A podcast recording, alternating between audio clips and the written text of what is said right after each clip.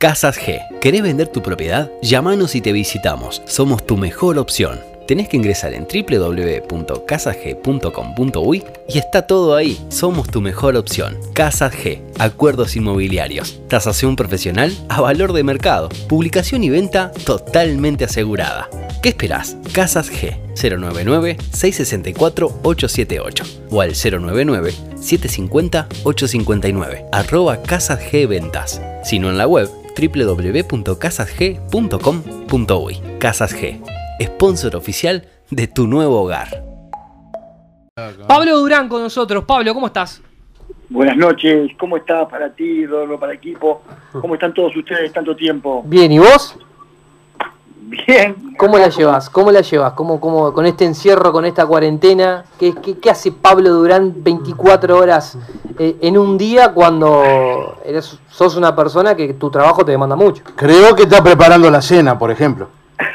no, estaba, estaba por, por, cenar. No, a ver, este, yo he sido eh, de, de, de, desde el 13 de marzo que se ha declarado este estado de emergencia sanitaria, para mí han sido días de intensísima actividad profesional porque yo soy abogado laboralista. Claro. Y si en algo le ha pegado, obviamente que esta, esta pandemia ha atravesado la sociedad a, a todo nivel, a nivel social, a nivel económico, a nivel comercial, pero a nivel laboral, que, que, que digo, es, es, impredecible todo lo que ha provocado. Sí, sí, sí. Eh, 85 mil personas sin seguro de desempleo eh, en el Uruguay en el, en el mes en el mes de, de, de, de marzo. Claro, claro. Eh, yo estaba, estaba entre las cosas que, que, que, que, estuve haciendo el fin de semana, porque obviamente eh, uno al estar encerrado, este, estuve estudiando mucho eh, a nivel internacional y a, y a, nivel de publicaciones de la Organización Nacional del Trabajo con respecto a, la, a, los efectos que esto ha provocado en el mundo laboral, claro. no en el Uruguay, a, a, nivel mundo, ¿no? Sí, sí, sí. Y, y leía un, un trabajo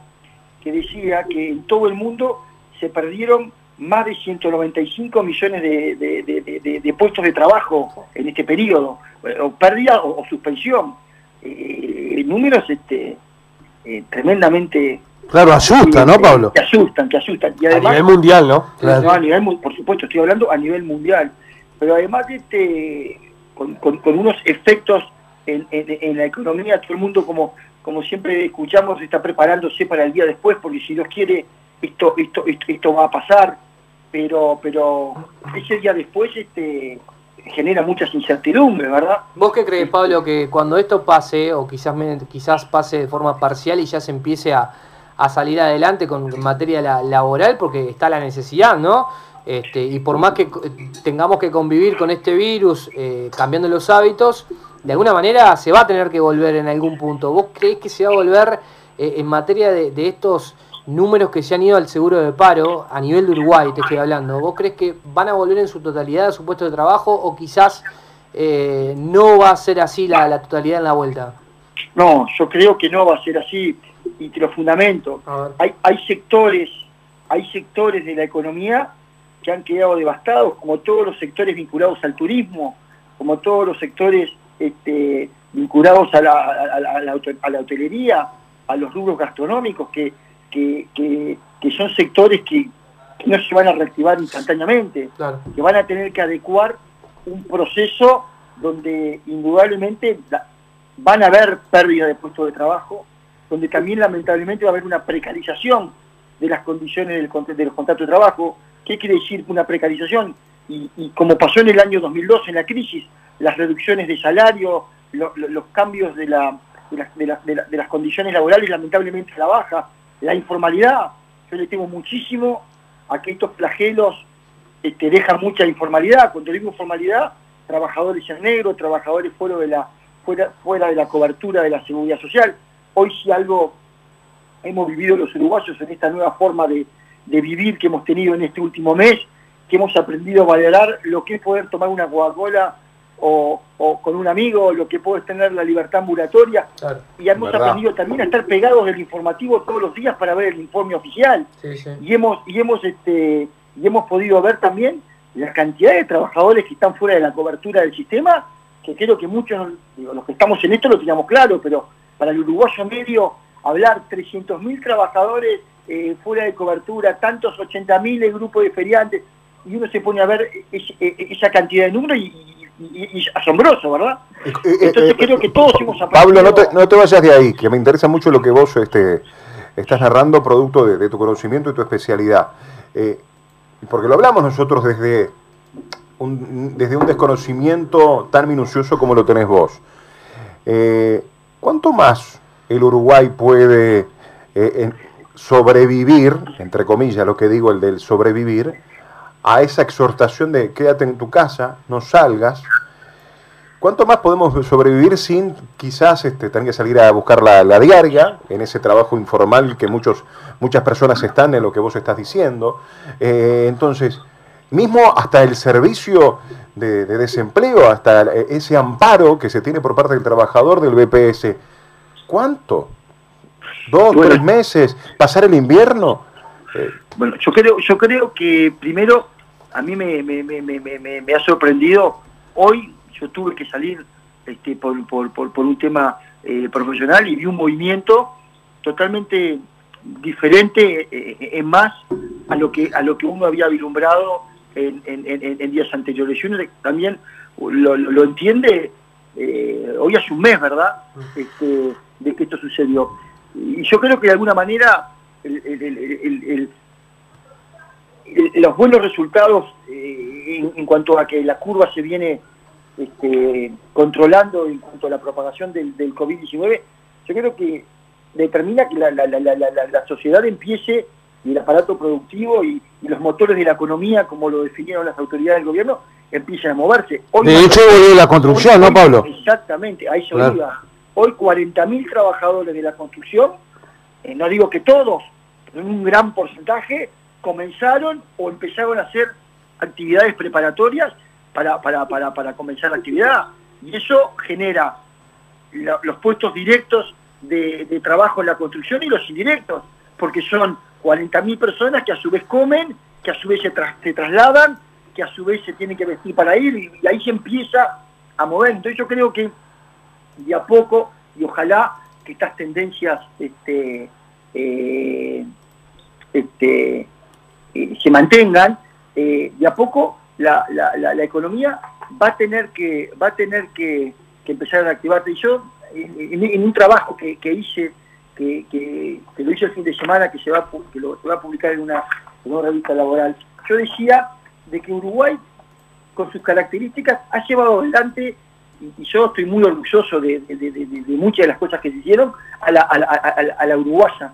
Seguramente con muchas cosas eh, eh, conforme a nuestra cultura y a nuestro y a nuestra a nuestros valores y creo que el ejemplo más este específico de eso es lo que pasó con este crucero eh, con, con un gran contingente de australianos que creo que a todos nos emocionó y nos conmocionó hasta el alma de ver el sentido humanitario del Uruguay cuando este mismo barco había pasado por otras costas de otros países que no los atendieron. Y esas son las cosas que nos caracterizan y que hacen que no tengo ninguna duda que todos juntos al uruguayo este, vamos a superar esto, porque tenemos esas características que nos hacen ser únicos e irrepetibles. La solidaridad del pueblo uruguayo que se vio reflejada desde las ollas populares hasta esas formas este, organizadas de armar canastas, hasta los que armaron respiradores este, caseros. Digo, yo creo que eso realmente nos hace aún en la, en la adversidad de este momento, ser únicos y irrepetibles. Y eso es lo que destaco y lo que, y lo que me impulsa a, a tener mucha esperanza, ¿no? Claro, recién hablas de la construcción, ¿no? Como sabemos hoy comenzó nuevamente y el caso del Parque Central es uno de ellos, ¿no? Comenzaron las obras también en el parque. Eh, mirá, este, hoy creo que se hizo, este, sí, el proyecto del Parque Central está, está, estaba en una etapa este, de reactivación muy importante, que, que es fundamental el- empezar a cumplir con esos este, abnegados este, tricolores que pusieron dinero, que incumplimos los contratos y que nunca reclamaron. Eh, por eso fue muy satisfactorio eh, en el último partido que se jugó en el parque, el primero después de la- del, del parate, haber podido entregar algunos palcos. haber Que, que ayer hizo un mes justamente, ¿no? Claro. Y, bueno, y la, la intención sí nacional, este creo que ha sido muy prudente en, este proceso, muy prudente en las decisiones que tomó, justamente para que los efectos no, no saquen del, del, rumbo que se había adoptado en cuanto a, una, a una este, adecuación presupuestal y a un orden interno en lo económico que, que- es el camino. Lo que pasa que, lamentablemente, y volviendo a lo que hablábamos recién, esto pega a, todo nivel, eh, los ingresos cesan por, porque todas las fuentes de ingresos no existen y también la del socio, este, hay que ver las repercusiones que tiene en cuanto a, las mermas que puedan haber. Entonces, es, incalculable hoy eh, cómo uno puede hacer proyecciones de los ingresos que va a poder tener de acá a fin de mes, pero sí tiene claro los egresos y las obligaciones que tiene. Entonces, este, Nacional, como, como cualquier empresa, como cualquier casa, eh, está analizando permanentemente distintos escenarios, con mucha responsabilidad, con un equipo económico de primera línea, con profesionales de primera línea como tiene, como, como Amosa, como, como Luca, eh, que, que nos da mucha tranquilidad porque, porque están analizando distintos escenarios, pero no es nada fácil. Y sobre todo por la incertidumbre que hay. Cuando, si uno tuviera certeza cuándo vuelve la actividad normal, este, eh, podría esos escenarios darle mucho más realismo, pero esto es muy difícil y está bien que hoy haya incertidumbre porque lo primero es la salud y lo primero es revertir este estado de, emergencia sanitaria que, está declarado por las autoridades. Eh, eh, ju- justamente, Pablo, antes de, comenzar nuestro programa y después cuando lo, iniciamos, hicimos una especie de debate con los compañeros eh, sobre cuál era nuestra opinión de lo que se puede plantear como una hipótesis retorno de- del fútbol a puertas cerradas. ¿Cuál es tu pensamiento y tu reflexión? Yo por por por por por deformación, por mi por mi vida, que en definitiva uno es el reflejo de su vida. Yo me rechino a, concebir un fútbol, así como hablaba hoy de las tradiciones, de, lo que somos, de, nuestra idiosincrasia, a mí me resulta impensado un fútbol sin público. Es más, yo no soy quién, pero yo este este eh, estoy dando a título personal, aclaro, jamás este tema se ha tratado institucionalmente porque no corresponde, pero si yo tuviera el poder de incidir en el tema, este, yo agotaría todas las, las instancias para que eso no sea así. Yo no, no concibo un fútbol uruguayo sin público. Lo dijo el propio presidente Alonso conversando con nosotros el otro día. Sí, que, que creo que con Gonzalo en esto quedamos, quedamos bastante solos. Yo creo ¿Qué que... dijo? re- Perdón, yo no escuché eso, disculpame, por la verdad que no, no he visto, no he escuchado mucho. ¿Qué, ¿Me puedes refrescar qué, qué dijeron? No, Ignacio León habló la semana pasada con nosotros aquí en Vamos que Vamos y dijo que a su entender el fútbol tendría que volver con gente. Y que, lo El día coinci- que vuelva- y que coincidían los dos equipos grandes con esta postura. Bueno, eh, con honestidad absoluta no lo escuché y, y como, y como ves te acabo de dar una opinión estrictamente personal porque no, no ha sido un tema que se ha tratado en la interna de Nacional y, y que la verdad no, no, no, no lo había, reitero, no lo había escuchado. Pero celebro porque comparto íntegramente. Yo comparto íntegramente. Yo, este, yo sueño, ¿no?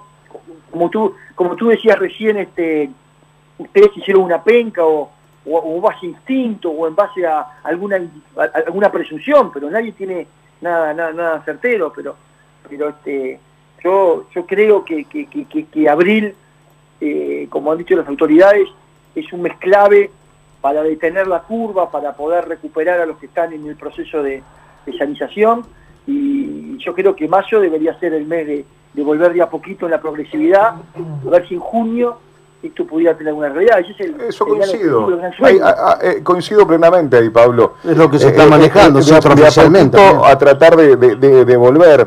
Yo creo que ahí hay una situación eh, que me parece que la parte más difícil, que es cómo adaptamos nuestra vida o lo que era o lo que era nuestra vida hace un mes, acostumbrarnos, por ejemplo, a convivir realmente con, con la enfermedad, a cambiar nuestros hábitos, a, sí, a- a volver al fútbol, a evitar el contacto, al cuidarnos, porque parecería que la única solución a esto o es directamente la vacuna o es inmunizarnos enfermándonos. Pero escúchame, yo hablaba, eh, yo con- con- convivo, yo tengo dos hijos, ¿Mm? un hijo mío justamente está en España y, y se hace precisamente Me Hoy- imagino que estás con el corazón en la boca. cumplió, cumplió exactamente este más de un mes de cuarentena, he querido traerlo y él está haciendo un curso así y bueno, estaba por terminarlo y, luego de muchas reflexiones y él ya es una persona adulta, eh, se está sacrificando para terminar lo que hizo un esfuerzo de casi un año, ¿no?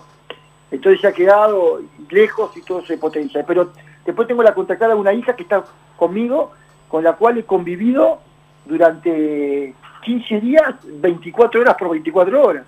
Entonces uno también, como tú decís, se acostumbra o puede recomponer o puede generar cosas que eran impensadas.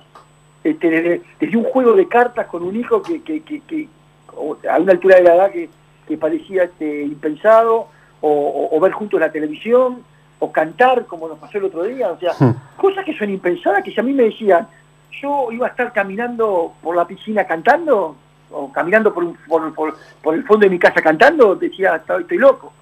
Eh, y si no soy yo. ¿Qué cantaste? ¿Se, puede, ¿Se puede saber? ¿Qué cantaste? Canaría, a ver. ¿Eh? ¿Eh?